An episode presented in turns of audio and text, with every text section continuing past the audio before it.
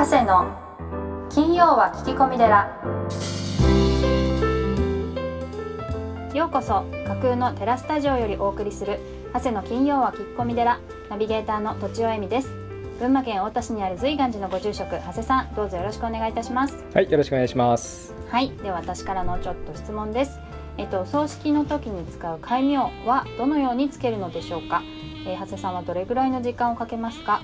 また漢和辞典を使ったりしますしますでしょうか？あとはなんか遺族の方がどうしてもつけたいなとかそういう珍しいパターンがあったら教えてほしいです。よろしくお願いします、うん、あのーお母様がお亡くなりになられて、はい。多分戒名をつけたと思うんですけども、はい。その時はですか、あの良かったなっていう感じですか？あそうですねすごく素敵ななんか、うん。今風だなって思いました。今風。漢字とかがそうですねなんか親しみのある漢字が使われていたというかうん。でなんかおしゃれおしゃれっていうのかな、うん。華やかな感じでした。はい。うん、それは和尚さんはあれですか、お母様のことをよくご存知だった？面識あったかどうかもちょっとわかんないです。はい。あ、そうなんですね。はい。僕のお葬式はですね、はい。まずそのお檀家さんがお亡くなりになると、はい、まあ大体1時間以内に飛んでいくんですね。まああのちゃんとお寺にいれば。はい。うん、まずなんでそんな最初に行くかっていうと葬儀屋さんより早く行きたいんですよ。へえ、うん、で葬儀屋さんより早く行って、はい。そのお葬式の意義とかうん。あの意味とか、うん。うん、ご家族の方に、まあ、枕業って言いまして、まあ、そのお亡くなりになってる、まあ、布団の上でお亡くなりになってる横で、まあ、枕業っていうんですけどねあの、お経をお唱えさせていただいてでその後にこう家族の方にあのインタビューするんですね。でそのお亡くなりになった方が、まあ、大抵の方は、まあ、生前みんな僕は知ってますけれども、えー、と家族の方しか知らないこととかあるわけですよ。はい。うん、それをこうご兄弟のこととか、えー、と若かりし頃のこととか、えーお仕事とか趣味とかあと性格とか、えーお孫さんとかひ孫さんとか、まあ、そういったことをお聞きしてで、はい。僕の場合はだいたい1日かけて戒名を作りますね。うん。ん、だからその日その日はい。聞いてきて、だいたい一晩考えてはい。で朝起きて、まあ、頭が一番クリアな時にこれかなっていう感じで作って、そしてあのお通夜の時に確認するみたいなうん。という感じですね。だから先ほどあのとちおさんがあなんかおしゃれでいい戒名でしたって言っていただくのが、もはい。目標というか、うんうんうん、うん。うん確かにそのは母が好きだったものとかそういうのを漢字に入れてくださったりとかうんうんうん。しましたね、印象とか。はい。あなるほどね。あのそもそも戒名って本当はあの亡くなった時に作れるんじゃないんですよ。あそうなんですか？うん。はい。まあ、本当は生前戒名をきちんとお坊さんからいただいてはい。その、そううん、仏様の教えを、まあ、自分の人生の中でこう見聞きして実践実行するっていうのが、まあ、本来一番いいあり方ですよね。たうん。ん、今でもそういう方もいらっしゃるんですか？いますね。あの私がつけていない戒名って、まあ、結構あってはい。うちの父の時代にいただいてうん。あだから父がつけたんですね。ううん。ん、だはい。僕じゃなくて父がつけてもう戒名をすでに持ってる方って何人もいらっしゃって、あうん。あ、でお葬式の時にもう行って、まあ、大体仏壇に入ってるんですけど、はい。あのまああの親父の戒名ですとかおばあちゃんの戒名ですみたいなの渡されてああじゃあこちらですねっていう感じで、まあ、僕が考えずにもう亡くなった父がつけた戒名もたくさんありますね。ああそうなんですね、うん。ただあのそそうなんですよね。仏道をどれだけ自分の人生にこう何ですかねこう役に立たせるっていうかなそこが一番大事なんですよね。うん。うん、あの結構面白い戒名もたくさんあってはい、あのやっぱりこう文豪とかうん。そういった方ってやっぱりこう漢字とか文章とかまあ天性の才能があるじゃないですか。はいうん、確かすごいおもし面白いっていうかななるほどっていう戒名を。例えばあの陽光院天心寛裕大孤寺、まあ、陽光っていうのは明るい光。天心っていうのは天真爛漫。はい。で関羽っていうのは広い。あとあの、広しっていう字なんですけどはい。大孤寺、第五次うん。はい、誰だと思います？全然わかんないですけど、戒名戒名クイズ、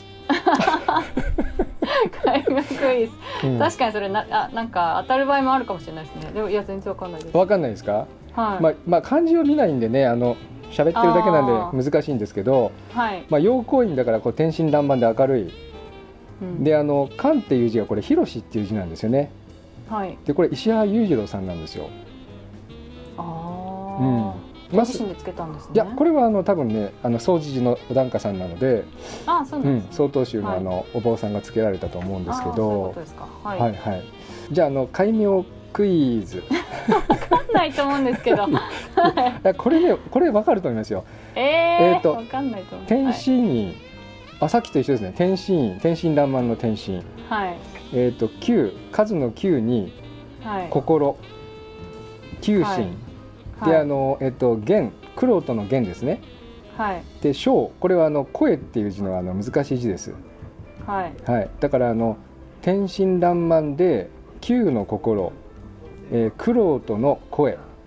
苦労とってことはだからプロの声ですよね。はい。だから歌手ですよねこれね。うん。あのなん坂本九。あそう当たり。あ本当ですかすごい。九が九が大ヒントですねそしたら、うんうんうん。坂本九さんもね曹洞宗のお檀家さんなんですよ、あそうなんですね、えっと九ちゃんのお墓に前行くとですねはい。あの上を向いて歩こうが流れるんです、へえすごい。うん、検知してですか？うん、人感センサーで、センサー。で すごい、はい、であの Q ちゃんに手紙がだへー Q ちゃんに手紙が出せるように、はい、確かねポストみたいのがあって、そうあの Q ちゃんにお手紙が出せるっていうそういうお墓でした。ファンの方がそうそう、ファンの方がね、ねたくさん来られるんですよね。やっぱりその文豪さんとか、はい。まあ、こう歴史に名を残した人っていうのは、うん。あのーたくさんお参りに来られるんですよね。うん。じゃああの最後にもう一個だけいいですか？はい。大徳院伝はい。あタイっていうのはあの大安のタイですね。でこれ、とはい。徳があるの徳大徳院伝、はい。えー神知。神っていうのはあの神器の神ですね。で知は知恵。神知恵の知、地はい。で義理の義。はい。で譲るの情。はい。で聖は青い。青い。はい。で淵。これ長いですね。大徳院伝神知。義上聖円大古寺はい。全くわかんないですこれね大河ドラマになったんですよ。はい。去最年近？去年。渋沢栄一？そう。渋沢栄一さんの戒名です。えー、それでもどどの辺がわかるんでしょうか？その 感じから。これ大徳院っていうのははい。タイっていうのはこう広くまああれですよ。明治の実業家で日はい本近代化の父で,、まあ、500以上の会社を、えーとは起こされてもう僕もあの、えー、と八幡さんにインタビューしたことあるんですけどもああはいはいはい。あの自分の利益のために一つも働かなかったんですよね。つまり遺産をうん。家族に遺産残さなかったんですよ。えー、すごい。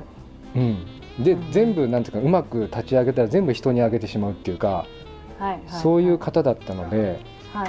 で確か論語もすごくね学ばれていてもうこれ論語とそろばんうん。そうそうそうそう、はいはい。だこれ論語ですよね。人知義で全部論あそういうことですか。うん。全部論語ですよね、えー、はい。でこれ譲るっていう字は多分僕が思うにははい。そういう自分の利益とかを全部人に譲ったってことだと思うんですよね。ああなるほどなるほど。はい、でこれ聖円っていうのは多分ほら確かあの,、はい。あの藍染めをやってたんですよねお父さんがね。はい。はい、うん。ん、それのあのことじゃないかなって思うんです。まあちょっと分からないですけども、なるほど、うん、だからこう戒名を見るとその方がどういう方だったかっていうのがまあ一目瞭然っていうか、あそうですね。こういう理由でこういうのがついたんだみたいなことがつながってきますね。紐づいてくるというか。うんうん、ということです。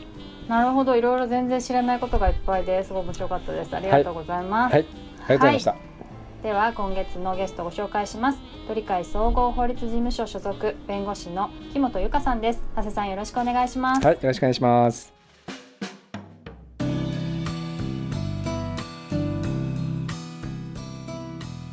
それからあの HIP HIV、まあ、人免疫不全ウイルスですね、まあ僕もあのハワイに住んでいたのでハワイではこれでも普通でした。あそうですか。はい、あのうちの息子が行っていた幼稚園とかは、はい。やっぱりいらっしゃいましたね。うんそれなのであのお友達にはい。で別にあの普通なんですね。見た感じ全然わからない。です。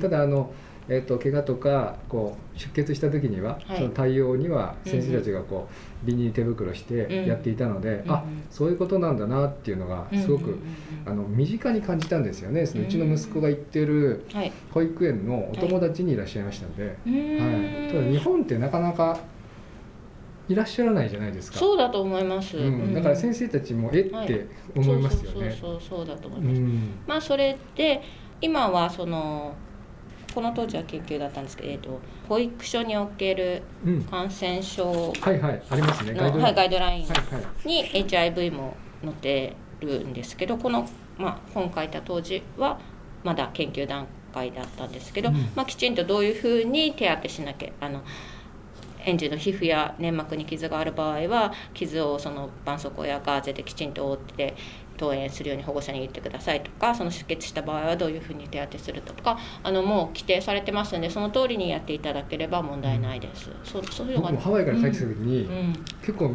保育士の皆さんがはい。素手でやるんですよね、うんうんうんうん。すごくなんかあのびっくりしたっていうか、うんうん。いやビル手袋した方がいいよって、うんうん。外国では手袋するのが普通なので、あそうなんですね、はい、だから素手でやる方が、うんうん。なんかああんまりこうそうなんですかねそう危機意識とかないんだなっていうふうに、うんうんうん。まあ、確かにお忙しいから、まあ、大変じゃないですか、うんうん。あのいちいち。うんうん。あのビニール手袋をするの。うんうん。でも海外ではそっちが普通だったですうね、んじゃあこの新型コロナウイルスで皆さん消毒の意識が高まったりビニール手袋がいっぱいみんなもう当然使うみたいになったみたいで。そうですね。た高まりましたねきっとみんなの,、あの防衛力が、うん、はい、うん、あれなんですよね。だからここ3年はい、うちの保育園だけじゃないと思いますね、うん。インフルエンザゼロですよ。ゼロ。普通は1人とか2人とか出ますよ5ね人とかっていう今みんなマスクしてるじゃないですか、うんうんうんうん。ゼロです今3年連続ゼロ。すごいですね。だから危ないんですよ今年ね、うん。誰もインフルエンザかかってないんで、うん。免疫がみんなないわけですよ、うん。1人インフルエンザポンってかかるとバババババっていくっていう。でも日本人ってマスクしてますよね。今でもマスクしてますよね。はい。僕もそうですけど、はい。はい、ありがとうございます、はい。あとあの、えっと、公演後の園庭での事故ですね。これ結構あるんですけど、はい。やはりあの講演して、はい。まあ、園児をお母さんに、えーお返ししても、はい。お母さんって結構その園庭でおしゃべりをなさる、うんうんうんそれもあの1分とか2分じゃなくて、はい。30分40分なあそんなになさる方がいらっしゃるんですけど、はい。やはりあのそこはお母さん方に、はい。えー、とお子さんちゃんと見ててくださいねっていうふううんうんに注意しながらも、はい。でも何か事故が起きた場合は、はい。まあ、園の責任ですよね。そうなんですよね、はい。そのまあ園のえー、と遊具だったりその園庭に起因する原因で事故が起こった場合はその先生が見てようと見てなかろうと起こっちゃったそのもう、えー、と工作物責任で、うん。あの法的な責任を園が負います。うん。ただまあその遊具とか園庭に関係なく事故が起こった場合はお母さんの方の落ち度もありますよね。で先生は本当はもう引き渡してるわけだからせ責任を負わないです法律的には、ただまあそこは園内で生じてるので現実的にそれで納得いただけるかどうか。だからもう本当に完璧にその園に責任がないようにってするんであればもう園が、まあ、公演後は速やかにお帰りくださいっていうので、あの園から出し出してもらわないといけないんですけど、うん。まあ、ちょっとそれが現実的なのかどうかっていうところですよね。あのーはい、うんこういうこと話していいかどうかわかんないんですけども、はい。えっとね、一度あの大体うちの保育園だと園児を連れてくるのが8時半なんですね、まあ、はい。8時半から9時ぐらい、うんうん。でそこで園の子供をはい。うちの保育園に預けて、はい。まあ、駐車場でうんうんうん。多分あの園庭だと目立つので、はい。駐車場でおしゃべりをずっとされてたんですけど、うんうん午後の2時までいらっしゃった方いらっしゃってうん。ちょっと驚いたんですけど、うん。でもやっぱりあれですよねお子さんをお母さんやお父さんにお返しして、はい。例えば駐車場でお話をされていて、はい。そこで例えば駐車場で子供が、うん。まあ車にひかれたとか怪我したっていう時には、はい。まあでも園の責任ですよね。うーん難しいとこですね。全く責任を負わずに済むかどうかまあ状況によりけりとしか言いよう1がない対9とか、ですねまあ多分その割合は保護者の方がうん。強いかもしれないですけど、ゼゼロじゃないですよね。そうですね。現実的には。うん。そういうのってあるんですか？全く関係ないって言い切れないと思いますね。あのもう駐車場での事故は山ほどありますよね。ただ例えばスーパーマーケットの駐車場でその子供がひかれたからってスーパーマーケットが責任を負うかっていうとそれはなかなかないんじゃないでしょうか、まあ、大体あのこう駐車場のところにうちもありますけど、うん面注積があって、がねいやうん。何事故が起きても、まあはい、なんか盗まれてもねはい、責任負いませんよって書いてありますよね。はいうん。うんうん、でもゼロじゃないですよね。うん、状況によるとしかあ状況によるんですかね。言えないですねうん結構お母さん方がですね、はい。目離されるので、うんうんうん。そのその迎えに来るほ他の保護者からも危ないですって言われるんですけど、うん。僕らも注意してるんですが、はい。背中を押して車に押し込んでじゃあ帰ってでくださいって そこまでやらなきゃいけないのかっていう話になるからその必ずしも園が法的に責任を負うとは言い切れないと思いうんます。うんうんそうですよね、はい。お帰りくださいって言ってるわけですからね、はい、うんわかりました、はい。ありがとうございます、うんはい、あとですね、はい。まあまあ終わりましたけどプールの事故。あこれやっぱりそうですね。多いということでそうですプールの事故っていうのはあれですか、はい。あのどんなことに注意しないといけないんでしょうか？あもうこれは通知が出てますし、はい。毎年毎年また新しいあの通知が念のため出ると思うんですけど、ええその監視を置きなさいとか、監視はもう監視に専念してそのうん。トイレに連れてったりするためにいるんじゃないんですよとか、あとそのあれですよねどういうふうに監視しなさいとか、でも本当に人員が足りないんだったらもうプール活動を中止するっていう選択肢もありますよとかもう厳しくなってますのでそういう通知に従った人員配置がなくてとか通知に従ったことを行ってなくてそれでまあ水死とかなんか事故が起こった場合はもうその職員と法人とか両方が責任を負うことになりますね。うん。それで怖いのはその刑事は法人は責任は負えないっていうか、まあ、民事はもう法人がお金払ってあげればいいんですけど、はいはい。職員自身がその業務上過失致死とか、うんうん。業務上過失致傷でもうあの有罪になって前科者っていう話になっちゃうんでもう先生たち一人一人の問題です。うん。先生たちが刑事事件で、はい。あの懲役あまあまあ普通は執行猶予つきますけどなななるそう実刑になるかというあまあ実刑っていうか、はい。はい有罪になる可能性がある、うんでそれは別に法人が変わってあげられないところなんで、うんうんうんうん。じゃああの本当にあのよっぽど注意しないと、はい、注意しないと。あーこのあれですね書籍の中の絵のように、はい。もう監視員って言ったらこうプールの監視員のお兄さんみたいにずっと座ってなさいっていう、あすはいその監視に専念するっていうことですね、うんなんかよくビート板取ってとかトイレ連れてってとか言われるらしいんですけど、うん監視はそういうためにいるんじゃないので。ああそうなんですね、はい。そういうことをお願いしちゃいけない。いけない。監視はもう、はい。あのひたすら監視に専念する、監視。まあ、はい。そういう人がいない場合はもうプール入らない、入らない。はい、はい、うん。わかりました。ありがとうございます、はい、ます。あとあのうちもですねあの、はい。新潟の方にお泊まり保育に行って、うんうん。まああのトウモロコシ食べたり川で魚取ったり川遊びしたりするんですけどもあいいですね。はい、こうん。このお泊まり保育の注意点っていうのははい。特にありますか？はいありますね。やっぱり園外に出るのでその園内とは違う注意が必要になりますからあのどういうところが危ないとか何に気をつけなきゃいけないとか綿密に計画立てていただいてそれでまああの有名な判例というかちょっと保育に関係する判例で川遊びの時にその危険性についてその急激な増水により園児が流されるとかそういうのをあのきちんとあの予見できたのに必要なそのライフジャケットとかを着せなかったっていうことで、あの実際に園児さん亡くなっちゃって園園と担当教諭があの法的責任を負っているような判例もあるのであの全然違いますよね。日頃の日常の保育と違うから綿密な、はい、はい、準備をしていただく必要がございます。またあのちょっとこう子どもたちもねこう、はい。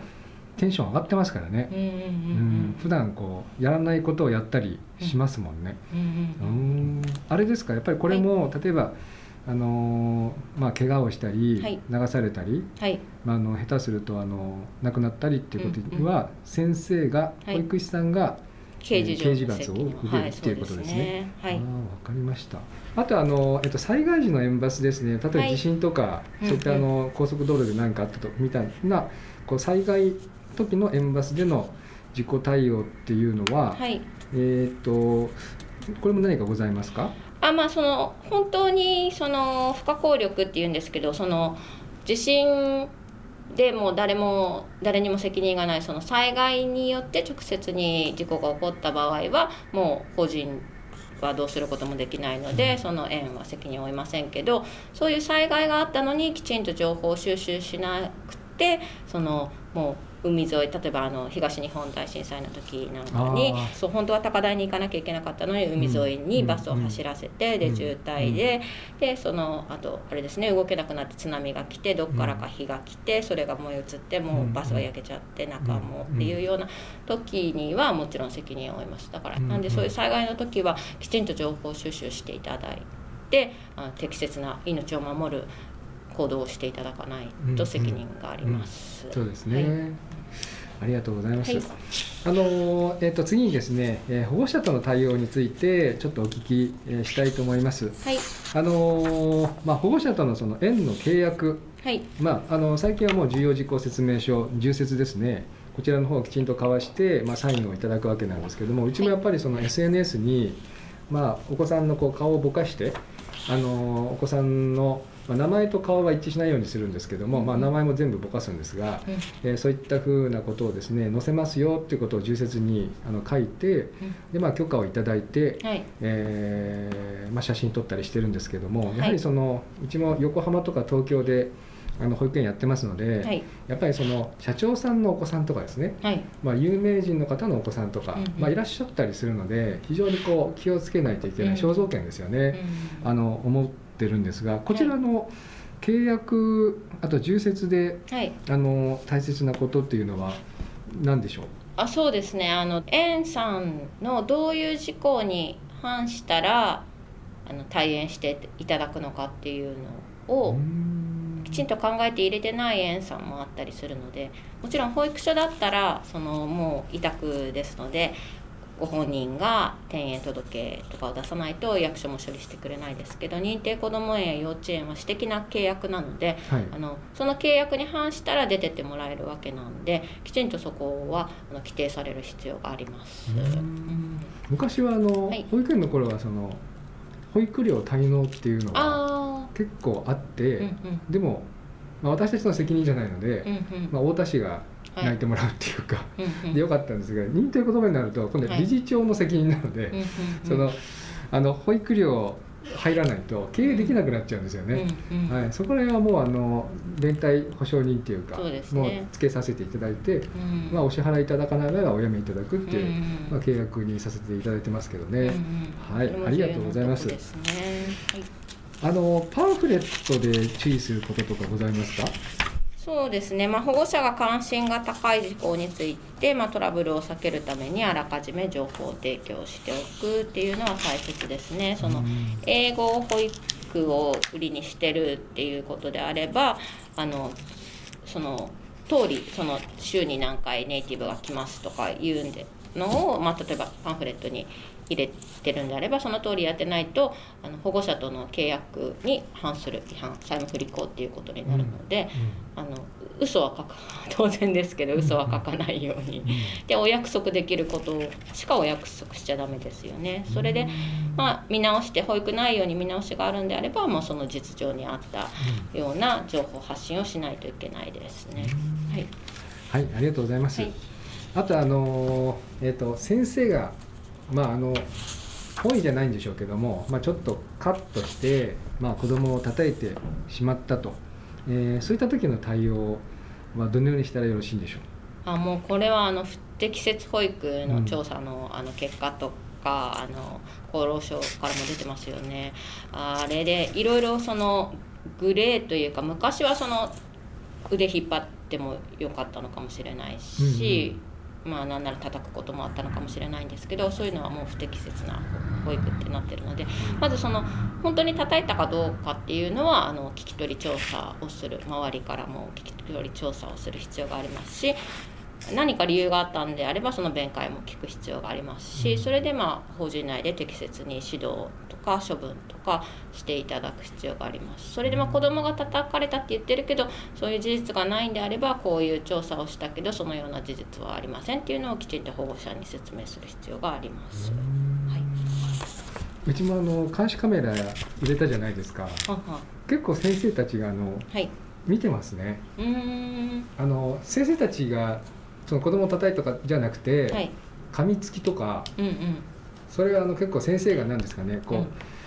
なんか給食の用意してる時に噛みついちゃったりした時にどどっちが噛みついたかみたいなのは結構なんか監視カメラであの見てうん。あそういうことかっていうことをなんかそういうなんか利用の仕方あるんだなと思って。うんうんうんうんよかったなと思ってますね。はい。うん。ありがとうございます。はいあとあの、えっと、職員への不信感への対応、はい。えーそういったものはどのようにすればよろしいんでしょう？そうですね、うん。まあその男性保育士も増えてますんでその男性保育士に自分の、えっと娘さんのおむつを変えられるのが嫌っていう保護者がいる場合はそのもし配慮できるんであればそのようにしていただきたいしもし人為的な問題で配慮できないんであればあの説明して保育士はプロだからそういう心配されるようなことありませんっていうのをご説明してその男性保育士でもおむつ替えを行うとか。ただ現実にはねその問題があることもあって事件になったりもしてますんでその男性保育士を園としてもきちんと見極めないといけないですよね。うんうん。そうですね、はい。